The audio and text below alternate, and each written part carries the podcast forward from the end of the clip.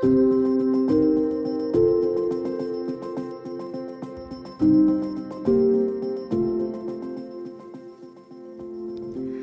le régime russe utilise-t-il la pensée complotiste Quel danger les théories du complot représentent-ils pour les démocraties modernes? Vous écoutez le podcast L'Ukraine face à la guerre. Ce podcast est enregistré en Ukraine et par des Ukrainiens.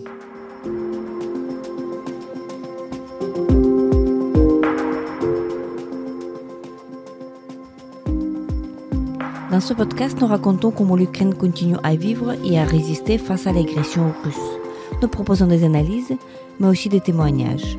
Nous essayons de vous faire comprendre l'Ukraine, son histoire, sa société et sa culture.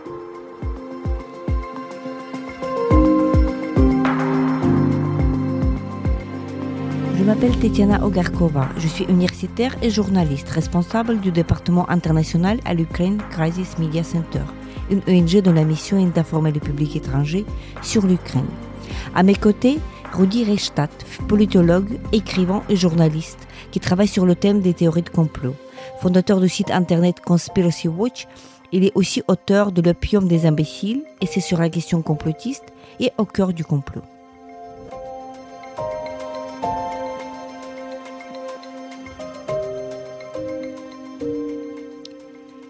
Bonjour Rudy, je suis très heureuse de vous accueillir dans notre podcast L'Ukraine face à la guerre. On vous connaît comme directeur de Conspiracy Watch, c'est le site euh, qui euh, décortique, qui essaie de décortiquer les, euh, les théories complotistes. donc vous êtes aussi journaliste, vous êtes politologue de formation et vous luttez depuis des années contre les théories de complot qui circulent en Europe, mais en fait au monde entier. Vous êtes auteur du livre qui s'intitule L'opium de imbéciles. C'est le livre qui vient d'être traduit en ukrainien dans la maison d'édition L'Esprit et la lettre. Et donc, nous avons déjà cette belle traduction ukrainienne. Vous qui traitez la question conspirationniste et complotiste depuis euh, pas mal d'années, pouvez-vous nous décrire euh, déjà les, caractéristiques de base de la pensée complotiste? En quoi consiste-t-elle cette vision du monde qui se repose sur les théories de complot? Je dirais que le complotisme, c'est avant tout un discours, un discours euh, euh, dont la tendance est d'attribuer abusivement l'origine d'un événement, d'un fait, d'un phénomène euh, à l'action occulte d'un petit groupe d'individus, au détriment du bien public en général. Donc c'est un discours d'accusation fondamentalement. et pourquoi abusivement? Eh bien parce qu'il se soustrait aux modalités habituelles, communes, d'administration de la preuve. C'est-à-dire qu'il ne se met pas en situation de prouver ce qu'il affirme, ce qu'il dénonce, le complot et la réalité du complot qu'il dénonce. Et surtout, au-delà euh, du fait que les théories du complot euh, imaginent de faux complots, euh, ce sont des mauvaises théories, dans le sens où ce sont des cadres explicatifs défaillants, dans le sens où lorsqu'on les met en concurrence avec d'autres explications plausibles, eh bien, elles s'avèrent moins capables d'expliquer ce qui s'est passé. Elles posent en réalité plus de questions euh, qu'elles n'apportent de réponse, ces théories du complot. Et c'est bien là euh, qu'est euh, leur, fragilité et, leur, leur défaut. Et à votre avis, pourquoi le complotisme en tant que phénomène, il prend de la pleure depuis pas mal d'années? Vous situez le, bon, le, début de votre questionnement, il remonte au septembre 2020, 2001 2001, c'est ça, les, mhm. voilà, l'attentat de, Twin Towers euh, aux États-Unis. Et donc, euh, vous affirmez, on a, on a l'impression que vous affirmez que, euh, que voilà, les théories de complot, ils prennent de l'ampleur, ils prennent de l'importance dans, dans, le monde moderne, qu'il y ait une certaine prolifération de ces théories de mhm. complot. Est-ce que c'est cette impression que nous avons en lisant votre livre, est-ce qu'elle est correcte? Oui, dans le sens où, euh, si vous voulez, d'abord, il y a des complots, je parle de complots réels, euh, depuis qu'il y a des sociétés humaines avec euh, des enjeux de pouvoir au sein de ces sociétés. Donc ça fait partie de, de l'histoire des hommes, les complots, les conspirations, les manipulations, ou tout ce qui s'y apparente. elles ont été accompagnées aussi à travers l'histoire de croyances en de faux complots et des croyances en des faux complots qui ont aussi fait l'histoire dans le sens où elles ont eu ces croyances des conséquences et parfois des conséquences funestes. Elles ont préparé des passages à l'acte violents, des massacres, des génocides, des actes terroristes, le cas échéant, des persécutions. Euh, donc c'est pas pas simplement euh, des petites histoires rigolotes ces théories du complot. Donc on peut dire qu'il y a une histoire très longue des théories du complot, des croyances conspirationnistes, mais que effectivement, euh, ces dernières années, singulièrement euh, depuis euh, Internet, l'avènement d'Internet et, de cette configuration particulière que sont le haut débit, le smartphone et les réseaux sociaux, eh une chance historique a été donnée aux théories du complot de nous influencer plus que jamais auparavant, en tout cas dans notre histoire récente. et ça, c'est un phénomène qu'on peut mesurer qualitativement ou quantitativement. Quantitativement, notamment eh en, s'intéressant euh, à des sondages d'opinion qui montrent que euh, ces idées-là progressent notamment chez les plus jeunes, qui s'informent prioritairement via les réseaux sociaux. Il y a un lien très net entre la manière dont on s'informe et le fait d'adhérer ou pas à cette théorie du complot. Euh, et puis, euh, on, voit bien qu'il y a un dynamisme, une économie autour du complotisme. Euh, on l'a constaté à de nombreuses reprises ces dernières années. Il est très facile pour des influenceurs conspirationnistes, des entrepreneurs de politisation conspirationniste, de lever des fonds, par exemple, en des, temps records, en quelques jours, voire en, quelques semaines. Ce sont des dizaines, voire des centaines de milliers d'euros euh, parfois plus d'un million d'euros levés sur Internet très rapidement. Euh, comment Eh bien, en agitant le spectre d'un complot, euh, de l'imminence comme ça, d'un bouleversement politique, d'un complot, etc. Donc, et puis qualitativement, il y a tout un ensemble d'enquêtes sociologiques qui ont été menées ces dernières années notamment euh, dans le domaine de la psychologie sociale, euh, qui montre assez clairement qu'on ne peut pas séparer les théories du complot et leur succès contemporain euh, de leurs modalités techniques, matérielles, de diffusion, de transmission. C'est-à-dire, on y, on y revient au, numérique, en fait.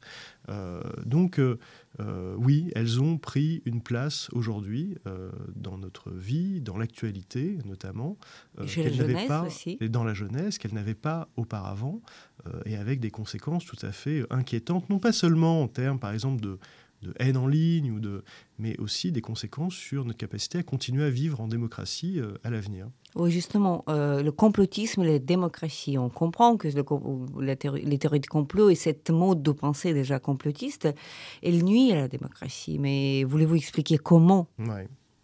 Je crois que euh, d'abord, et c'est l'un des pionniers de la réflexion sur le sujet, un historien américain qui s'appelait Richard Hofstetter, qui le constatait déjà dans les années 60, euh, lorsque matin, midi et soir, on vous explique que euh, comment dire, la démocratie est un théâtre d'ombre, que vos représentants démocratiquement élus sont en fait des marionnettes, des gens corrompus à la solde de puissances obscures, eh bien vous en arrivez assez fatalement, assez logiquement à remettre en cause la validité du système qui produit cela, donc de la démocratie libérale. Bon, ça c'est le premier point.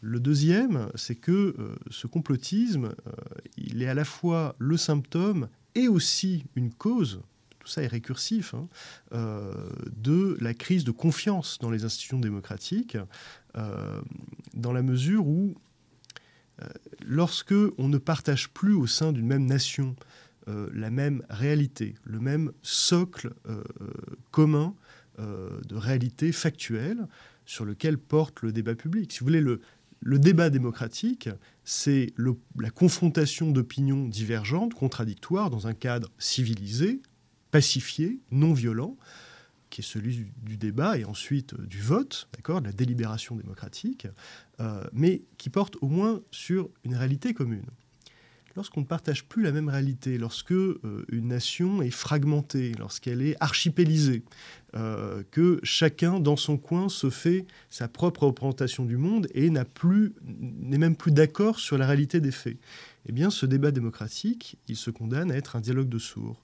Et si on ne se comprend plus, si on ne s'entend plus, si on ne peut plus trancher nos désaccords euh, eh bien, par la discussion sur les faits, eh bien, non seulement ce dialogue de source est une caricature de débat, mais surtout, on le tranchera autrement et on le tranchera par la violence. C'est ce qu'on a pu observer, par exemple, aux États-Unis avec euh, l'assaut contre le Capitole, ce qu'on a pu observer à Brasilia il y a, quelques semaines de cela, c'est-à-dire qu'on a des gens qui ne sont même pas d'accord sur l'issue du scrutin, sur, euh, sur qui a gagné l'élection. Et ça, c'est quand, euh, quand même assez nouveau. Oui, c'est assez nouveau. Et à la fois, si on dit que euh, le complotisme il nuit à, des valeurs démocratiques, au mode de, fonctionnement démocratique de la société, à la fois, on se pose toujours la question mais c'est qui qui a intérêt qu'il y ait la, voilà, qu'il y une répandue des, des, théories comme ça Il y a toujours, on peut dire que les théories complotistes, ils naissent pas parfois, peut-être même souvent d'elles-mêmes, il y a toujours quelqu'un qui manipule. Il y a toujours quelqu'un qui a l'intérêt. Alors, elles peuvent naître, euh, les, rumeurs complotistes, de manière assez spontanée lorsqu'on est porté à ça. Et aujourd'hui, avec les réseaux sociaux, il suffit d'avoir un compte et une connexion euh, pour diffuser euh, au monde entier, potentiellement, eh bien, son opinion sur, sur tel ou tel sujet d'actualité. Donc ça peut, disons qu'aujourd'hui, les, les, les, les, possibilités de diffusion de ces, de ces mythes complotistes, elles sont décuplées. Parce que elles se sont démultipliées en fait. On n'a plus l'opposition, si vous voulez, cette dichotomie classique entre des théoriciens du complot d'un côté, des auteurs complotistes, de documentaires complotistes de livres complotistes, et de l'autre, leurs spectateurs ou leur euh, clientèle euh, passive. Aujourd'hui, on a des gens qui sont spectateurs de ça, mais qui sont intoxiqués par ça à leur tour, et qui deviennent à leur tour des producteurs et des relayeurs et des diffuseurs actifs de ces choses-là. Donc ça, ça change évidemment, euh, ça change, ça change complètement les choses. Alors ensuite, cette théorie du complot, euh, il ne faut pas être naïf, il ne faut surtout pas leur opposer la naïveté qui consisterait à dire la manipulation n'existe pas. Pas du tout. Lorsqu'on critique les théories du complot, on ne dit pas que les complots n'existent pas. Au contraire, euh, la manière dont les vrais complots ou les vraies manipulations se déroulent dans l'histoire nous intéresse précisément pour euh, essayer de comprendre toute la, différence qu'il peut y avoir avec les croyances euh, dans des faux complots. Donc, euh, et surtout, ces croyances en des faux complots, elles procèdent parfois elles-mêmes d'opérations, de manipulations, et donc d'une certaine manière de, conspiration, d'accord, pour influencer le débat public par le mensonge, par la manipulation. Vous savez, il y a, y a, un auteur américain, un historien, qui a travaillé sur la manière dont les cigarettiers les industriels du tabac aux États-Unis avaient, à partir des années 50, 60, commencé à financer des études scientifiques, pseudo-scientifiques, euh, visant à semer le doute sur la réalité d'un lien entre le tabagisme et le cancer. Euh, pour, en fait, euh, créer une sorte d'écran de fumée, c'est le cas de le dire, euh, mais créer du doute, créer de l'ignorance, là où il y a commencé à y avoir de la connaissance, c'est-à-dire la connaissance sur une corrélation forte entre le tabagisme et le cancer. Bon.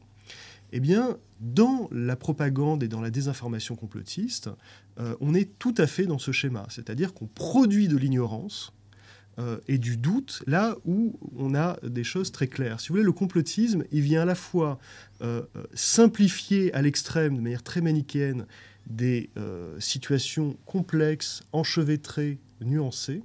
Et dans le même temps, il va créer de la confusion, de la complexité face à des situations qui, elles, sont au contraire très claires, très limpides.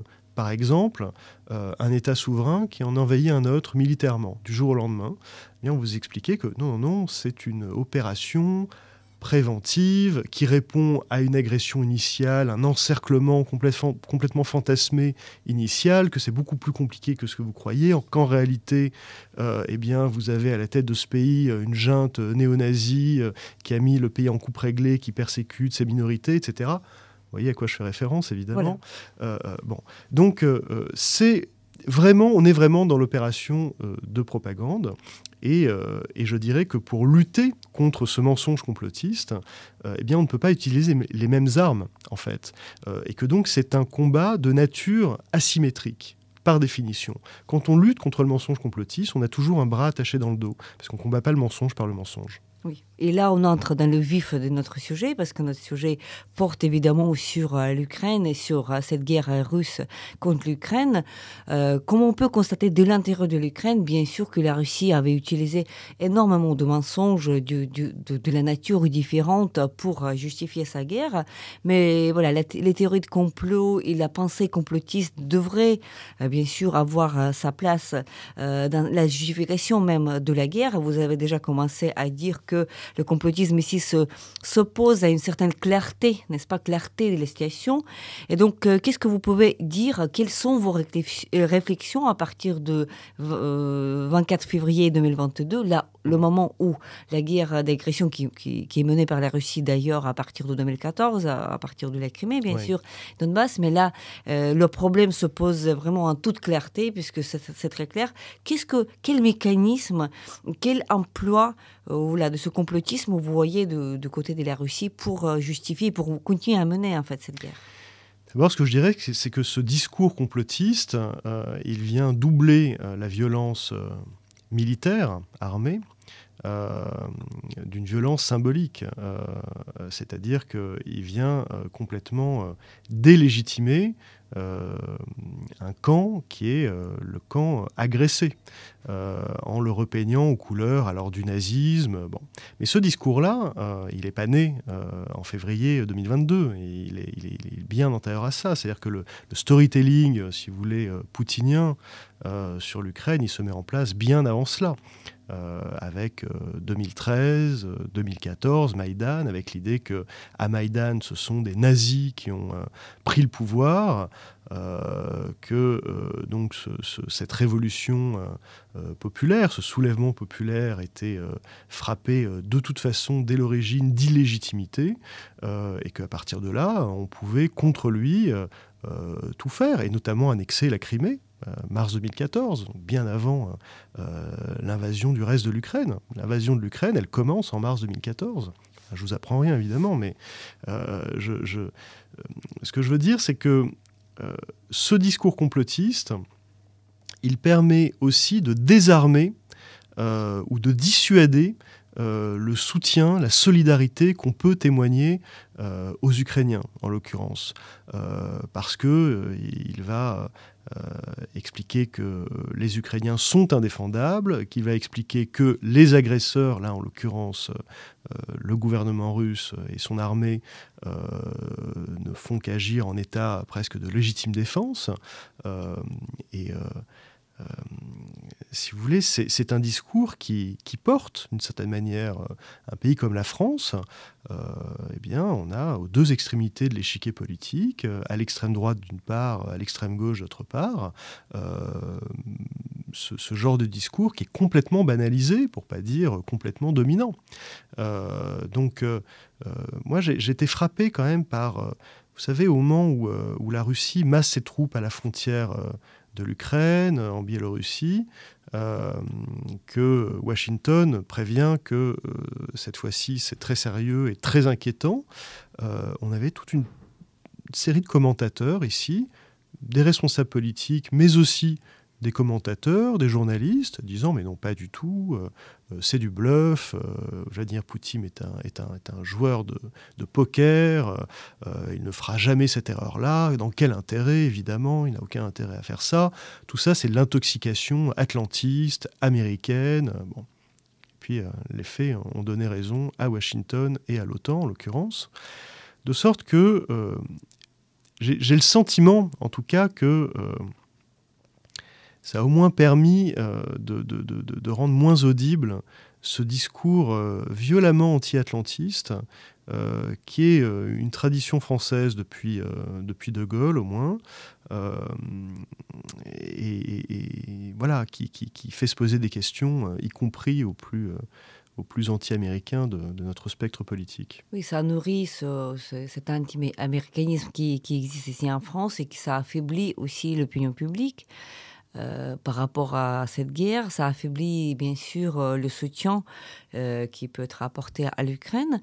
Et donc je dirais qu'il y a d'un côté, voilà, qu'il y a d'un côté, voilà, ce mode de, fonctionnement de, la vision de Poutine, puisque c'est très clair que pour lui, un ancien KGBiste, voilà, la liberté en tant que telle, la démocratie en tant que telle, le soulèvement populaire que nous avons vu à Maïdan en tant que tel, ce sont des complots. Dans sa vision du monde de KGBiste, il n'est pas possible qu'il y ait des choses euh, qui se font tout sincèrement, hmm. tout simplement parce qu'il y a des agendas internes, il y a un mécontentement, euh, par exemple, du peuple par rapport à des décisions prises par Yanukovych. À l'époque, c'était le refus de Yanukovych, on tient à rappeler à nos auditeurs, le refus de Yanukovych de signer l'accord d'association. C'est comme ça que ça a commencé.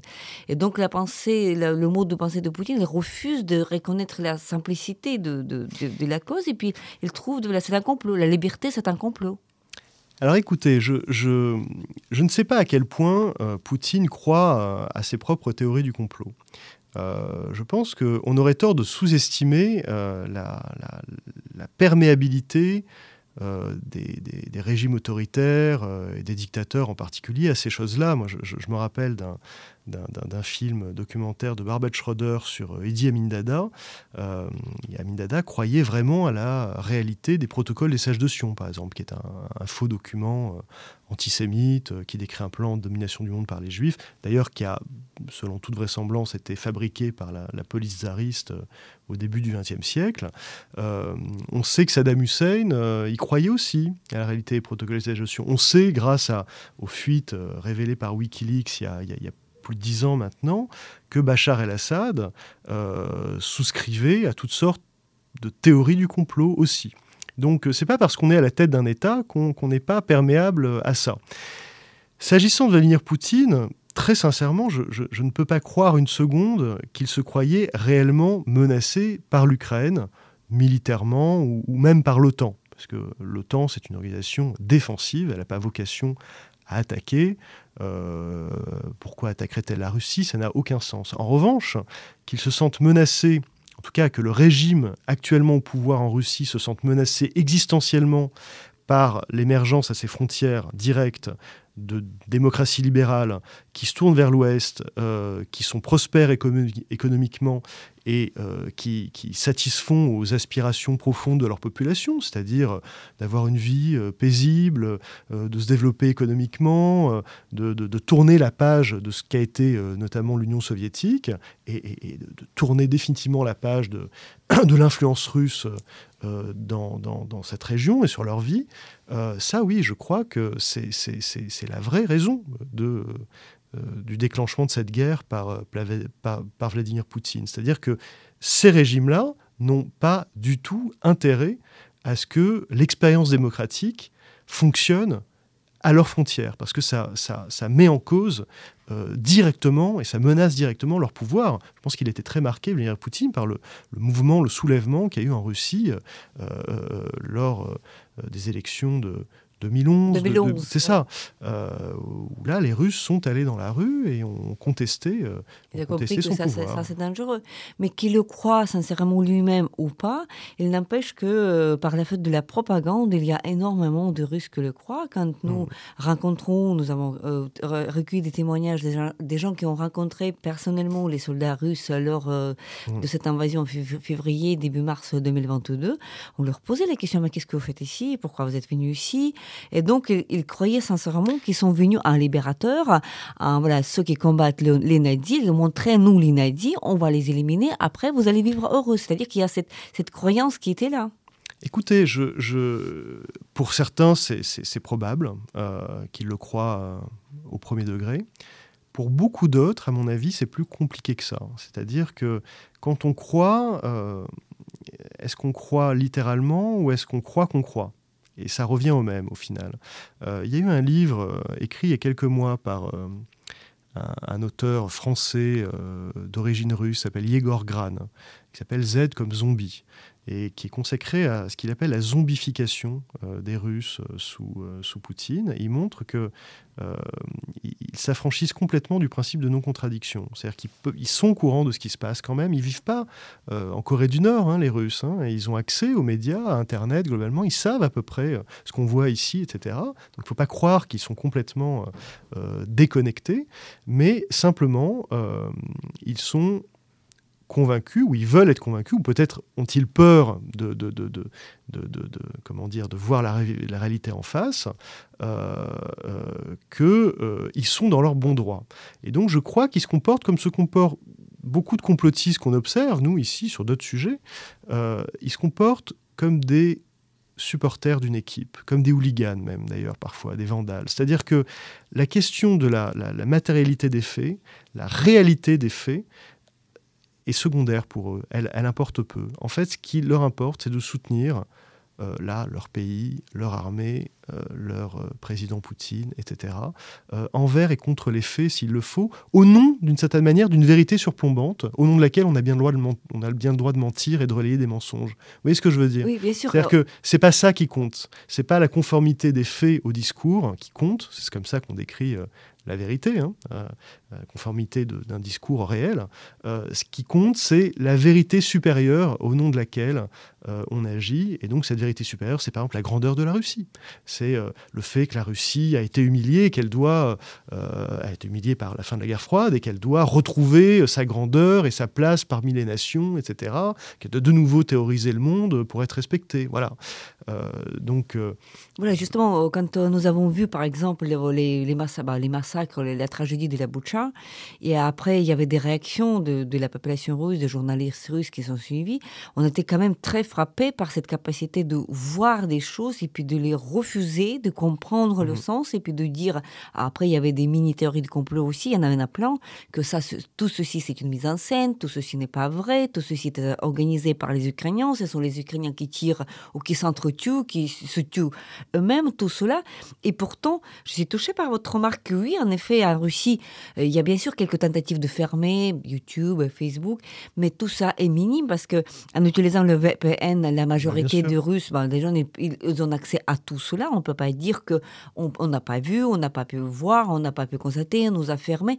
Non, on peut tout voir, mais tout simplement que avec la, présence de, l'évidence, avec la présence de fait.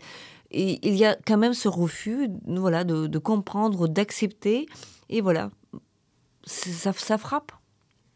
Oui, je crois que la, théorie du complot, euh, c'est un discours euh, qui, euh, qui peut permettre de résorber une dissonance cognitive, si vous voulez, pour parler comme les, psychosociologues. Euh, une dissonance cognitive, c'est quoi? C'est on a tous des représentations du monde, on est tous traversés par des croyances, des opinions, des manières de se représenter le monde. Bon. Et puis le réel vient en permanence percuter cette représentation du monde. Et face à cela, vous avez euh, euh, une alternative qui est simple, c'est soit vous vous mettez à jour, vous acceptez le réel, vous l'intégrez à votre vision du monde, vous en changez un tout petit peu en permanence, vous l'adaptez, vous l'ajustez, soit vous vous mettez à l'abri du réel, vous fuyez le réel, et là, à ce moment-là, la théorie du complot peut être cette béquille, si vous voulez, euh, cette béquille psychologique qui vous permet vraiment de vous mettre à l'abri du réel, parce que ce réel est insupportable ou impossible à assumer, par exemple, euh, et vous faites un pas en avant dans la fiction. Euh, et ça, c'est dangereux à terme, parce que lorsque vous perdez pied avec le réel, eh bien, le réel, un jour ou l'autre, se rappellera à vous. Et, et en général, euh, c'est comme un mur, quoi. Hein. on se cogne contre le réel. Euh, donc euh, voilà, c'est un, c'est un jeu dangereux, mais je crois que c'est cette fonction-là qu'accomplit le conspirationnisme.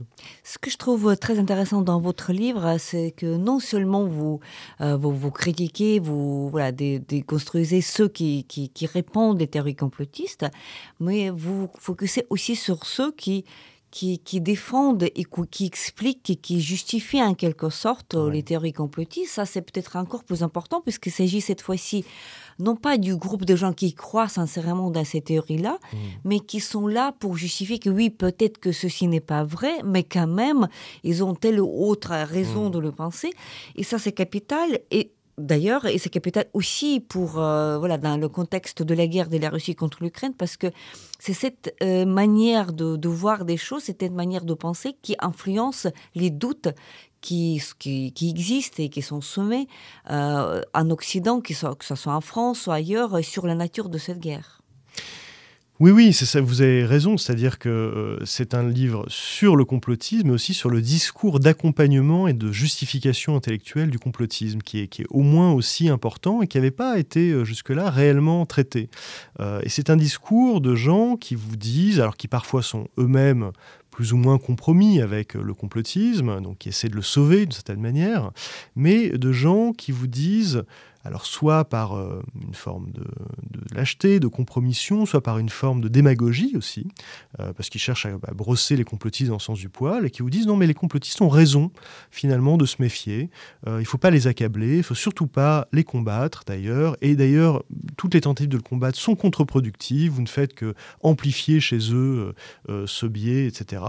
Moi, je ne crois pas du tout. Je crois au contraire qu'il faut combattre pied à pied. Alors, avec les, armes intellectuelles, euh, argumentatives, hein, qu'on peut, mais, mais qu'il hum, s'agit d'assainir le débat public d'une certaine manière. Donc, euh, je, euh, si vous voulez, je pense que il faut défendre une forme d'intransigeance et, en arrêter avec cette tolérance assez incompréhensible à l'égard de discours d'accusation qui, encore une fois, ont des conséquences très graves et, parfois meurtrières. Voilà. Donc, euh, je. Euh, on se détache de la réalité et, voilà, donc on est en train de, voilà, de justifier des choses et puis à un moment donné, on se retrouve dans la position où on tolère l'intolérable. Donc, euh, quand vous avez déjà dit que les théories de complot, ça peut mener à des drames, ça peut mener à des génocides, ça peut mener à des meurtres, ça peut mener à tout, tout simplement parce qu'il y a des soupçons qui, qui rongent de l'intérieur notre liberté première de, voilà, de, de, de, penser, considérer des versions différentes. Parce que pourquoi le complotisme est aussi fort? Puisqu'il il, s'adresse à quelque chose de, si fondamental dans les démocraties, c'est-à-dire que dans notre liberté de ne pas penser comme on nous dit et comme on le veut, c'est-à-dire qu'il y ait fondamentalement voilà ce choix. Et donc après, il faut vraiment faire des distinctions très fines entre les... Alors voilà, mais moi, moi, moi mon propos est de dire que le complotisme, c'est la négation de l'esprit critique, mais qui se prend pour de l'esprit critique. C'est-à-dire que, euh, vous savez, on on vous dit souvent, mais on a bien le droit de douter. Bien sûr qu'on a le droit de douter, mais nous, ce que nous faisons en permanence euh, à Conspiracy Watch, c'est de douter des théories du complot, précisément, et de montrer pour quelles raisons on a de très bonnes raisons d'en douter, euh, de douter de leur validité. Donc il ne s'agit pas de remettre en cause le doute. Vous savez, ici, on est au pays de Descartes, donc du doute méthodique, mais précisément, le conspirationnisme, ça n'est pas du doute méthodique. Il y a, lorsque vous lisez le discours de la méthode de Descartes, des, des mots très durs contre les sceptiques qui ne doutent que pour douter, etc. Donc on est aux antipodes avec le, complotisme du doute méthodique cartésien. Euh, or, c'est un, propos, le complotisme, qui, usurpe le prestige associé à l'esprit critique et au doute méthodique à des fins propagandistes. Donc il ne faut pas en être dupe à notre tour, en fait, tout, ce que je dis, euh, et il faut euh, faire fonctionner son esprit critique, donc, y compris et surtout sur, sur ce type de contenu complotiste. Et donc pour euh, terminer, sans doute, la question euh, peut-être la plus fondamentale, la question à laquelle il est très difficile de répondre, j'imagine, c'est la question comment lutter contre hmm. tout cela, comment remédier à cette prolifération de discours complotistes tout autour à, propos de tout et de rien, euh, voilà cette faiblesse, cette hésitation, ce doute pour douter à, l'intérieur des démocraties occidentales, comment remédier? Dire la vérité, comment faire de la sorte que le doute ne soit pas instrumentalisé, par euh, les théories de complot? Bon, d'abord, je crois que euh, chacun à son niveau doit si vous voulez, à, sa part à, faire. Ce que, ce que fait l'État, la société civile ne peut pas le faire. Ce que fait la société civile, l'État ne peut pas le faire. C'est pas son rôle. Euh, donc évidemment, euh, la presse a une responsabilité particulière. Les intellectuels ont une responsabilité particulière. Euh, nous tous, à notre échelle, on a une responsabilité particulière pour ne pas, comment dire, amplifier ce type de message. C'est-à-dire, par exemple, lorsqu'on est destinataire de théories du complot sur les réseaux sociaux de la part de gens qui sont parfois des proches et qui veulent nous alerter de quelque chose qu'ils ont vu passer et qui les, qui les effraie, et, éventuellement leur dire mais attention, euh, quelle est la source euh, de ce contenu, euh, d'où ça vient, est-ce que tu es bien sûr, c'est quand même douteux, etc. Donc on, a tous une part à jouer. Je pense que l'amitié, c'est ça, c'est de dire à ses amis qu'ils déraisonnent lorsqu'ils déraisonnent. C'est pas de les laisser, De la nature. Oui, c'est ça. Donc, je, je, pense qu'on a tous un rôle à jouer, et, et, sans doute vers plus d'intransigeance, parce que ça devient aujourd'hui un problème public grave, encore une fois, avec des enjeux considérables. Et puis, évidemment, la réponse de long terme, on parle souvent d'éducation aux médias, à l'information, de, promotion, en tout cas de, de, comment dire, de formation à l'esprit critique. Penser, ça s'apprend, penser de manière analytique, la pensée contrefactuelle notamment. Euh, donc se poser les bonnes questions lorsqu'on est face à un contenu séduisant, parce qu'il y a une séduction propre hein, des théories du complot. Hein. C'est très efficace les théories du complot. Euh, elles vous mettent en position un peu héroïque, hein, d'avoir compris le dessous des cartes, etc. Euh, elles jouent sur la confusion entre corrélation et causalité, sur le fait qu'on appréhende mal, naturellement, le hasard, par exemple. Donc, euh, euh, il y a tout un tas de biais cognitifs qui font qu'on est des bons clients, a priori, pour les contenus complotistes. En plus, ils sont très sensationnalistes, ils prétendent vous révéler la vérité sur des choses cachées, etc. On, aime ça naturellement. Il suffit de voir la production culturelle, cinématographique, littéraire, etc. Le, ressort du complot est très présent dans la littérature d'espionnage policière, etc. Bon. Donc, euh, euh, je crois que la réponse de long terme, l'éducation évidemment, la réponse de court, terme, parce qu'il doit y en avoir une aussi, euh, c'est d'accompagner les efforts qui sont faits pour lutter argumentativement contre ces choses-là, euh, et notamment contre des opérations de propagande étatique, c'est-à-dire avec des moyens considérables pour, comment dire, semer la zizanie dans nos, dans démocraties. Si vous voulez, vous savez, au, début des années 90, juste après la chute du mur de Berlin, euh, Joseph Nye, un, auteur américain euh, euh, sur les questions de défense, de relations internationales, a, théorisé ce qu'il appelle le soft power par opposition au hard power. Le hard power, on le connaît tous, c'est le pouvoir des armes, combien de têtes nucléaires, combien de sous-marins, combien de tanks, etc. Le soft power, expliquait-il, c'est le pouvoir culturel. Comment par exemple, les États-Unis subjuguent le reste du monde par euh, la puissance de leur modèle, euh, à la fois de civilisation, de société, euh, leur modèle culturel, Hollywood, etc. Donc comment une puissance rend désirable son propre modèle, d'accord, attractif? Et puis, depuis quelques années, des auteurs, des spécialistes de relations internationales commencent à spéculer sur quelque chose qui n'est pas du soft power et qu'ils appellent le sharp power. Le sharp power, c'est sharp, ça veut dire tranchant ou euh, perçant. Euh, c'est non pas du soft power, c'est plutôt euh, l'ensemble des actions qui permettent non pas de rendre désirable leur propre modèle, mais haïssable le modèle qu'ils attaquent, qu'ils ciblent. Euh, et c'est précisément euh, ce que développent des pays comme la Russie ou la Chine à l'égard de la démocratie occidentale, des démocraties occidentales, euh, en expliquant que c'est terrible ce qui s'y passe, qu'on est dans des sociétés au bord de la guerre civile en permanence, qu'on on a un modèle sataniste pour reprendre un mot utilisé par Poutine lui-même euh, dans l'un de ses derniers discours, euh, que bientôt en Occident, nous allons permettre aux gens de se marier avec des animaux, euh, d'avoir des relations entre frères et sœurs, etc. Enfin, en décrivant une situation complètement fausse et apocalyptique et effectivement, face à cela, euh, de, de, ruiner toute confiance que nous pouvons avoir nous-mêmes dans notre propre modèle démocratique. Euh, et donc ça, je crois qu'il faut absolument qu'on l'intègre parce que, un, ça n'est pas du soft power, euh, et deux, ça peut demain conduire à des situations absolument tragiques. Il y a eu des morts au Capitole, par exemple. Oui. Ce Sharp Power, d'ailleurs, euh, nous, les Ukrainiens, nous le connaissons très bien puisque nous suivons de très près, euh, par le fait de, comprendre le russe, suivons de très près la propagande Kremlin. C'est vrai que depuis des années, il y a ce discours de l'Europe décadente, euh, homosexuelle. chaque fait, divers, qui soit les protestations en France ou autre chose, il est gonflé dans les proportions absolument irréalistes et que voilà, donc ces demandes-là, vraiment le déluge et que voilà que l'Europe ce sont des valeurs et des familles ruinées etc etc donc tout ceci était construit depuis un certain temps. Mais sauf que je dirais quand même que ce, sharp power c'est un terme d'ailleurs très réussi à mon sens il est utilisé pour l'audience intérieure. C'est-à-dire que ça marche très bien à la Russie. Il y a effectivement des gens qui croient sincèrement Mmh. Euh, qui n'ont jamais voyagé, qui n'ont jamais quitté le territoire, qui, qui connaissent très mal d'ailleurs ce qui se passe ailleurs.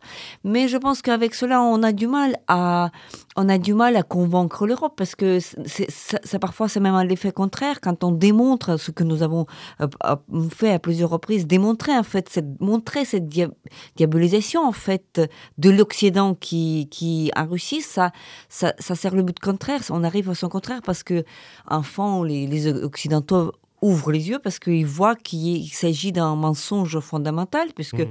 on peut critiquer les sociétés dans lesquelles, dans lesquelles on vit, on peut ne pas être d'accord avec les décisions politiques, mais, mais on ne peut adhérer à des visions comme ça caricaturales de la réalité. Bah, surtout qu'on les critique en permanence. Vous, les, les, les, débats sur le wokisme, sur toutes sortes de choses, ici, ils vivent en permanence. C'est-à-dire qu'on débat, on n'est pas d'accord, mais, mais, mais si vous voulez, ça, ça, ça, a peu de rapport avec le tableau absolument euh, apocalyptique et, caricatural, comme vous le dites, euh, qui est fait euh, parfois de la réalité euh, de la vie ici. quoi.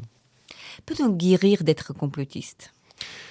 Alors guérir, ça veut dire qu'on l'envisage comme une maladie, alors que c'est pas forcément euh, une maladie. Encore une fois, ça peut être une. Je pense à des millions de Russes euh, qui qui, qui, constituent, qui vont constituer une menace pour euh, le monde civilisé. Écoutez, individuellement, il y a des gens qui en sortent, qui en reviennent, donc ça existe. Maintenant, lorsqu'on s'intéresse aux enquêtes d'opinion internationales qui sont faites sur des dizaines de pays dans le monde, sur plusieurs théories du complot, on s'aperçoit d'une chose qui ressort assez clairement assez nettement, c'est que euh, là où les croyances conspirationnistes euh, suscitent le plus d'adhésion, euh, sont aussi là où la démocratie se porte mal. Mal. a contrario, là où elles sont les plus minoritaires, sont des pays prospères économiquement, où les contre-pouvoirs fonctionnent bien, où les démocraties sont en bonne santé. En gros, les pays scandinaves, notamment en Danemark, il y, a très peu de complotistes. Euh, en Turquie ou au Mexique, il y a beaucoup de complotistes. Voilà. Euh, dans la population, je veux dire. Mais de l'ordre de trois ou quatre fois plus. Hein. Mhm. Euh, c'est très, très significatif.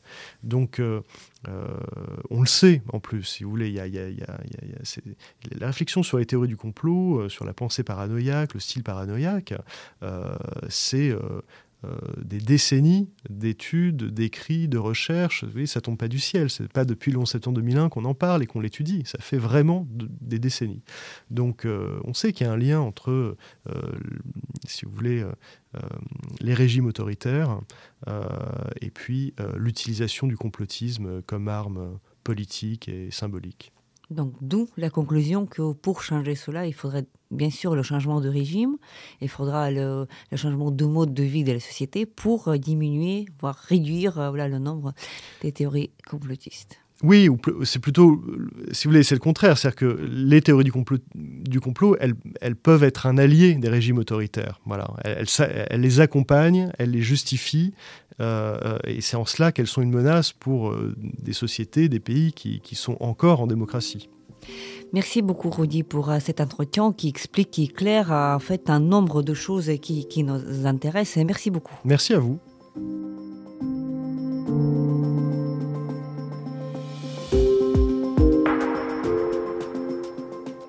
C'était le podcast L'Ukraine face à la guerre.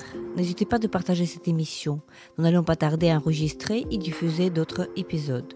Je m'appelle Tetiana Ogarkova, j'étais accompagnée par Rudi Reichstadt, politologue, écrivain et journaliste qui travaille sur le thème des théories de complot. Fondateur du site internet Conspiracy Watch, Rudi est auteur de L'Opium de Imbéciles, essai sur la question complotiste, et son dernier ouvrage, Au cœur du complot. Restez avec nous et soutenez l'Ukraine.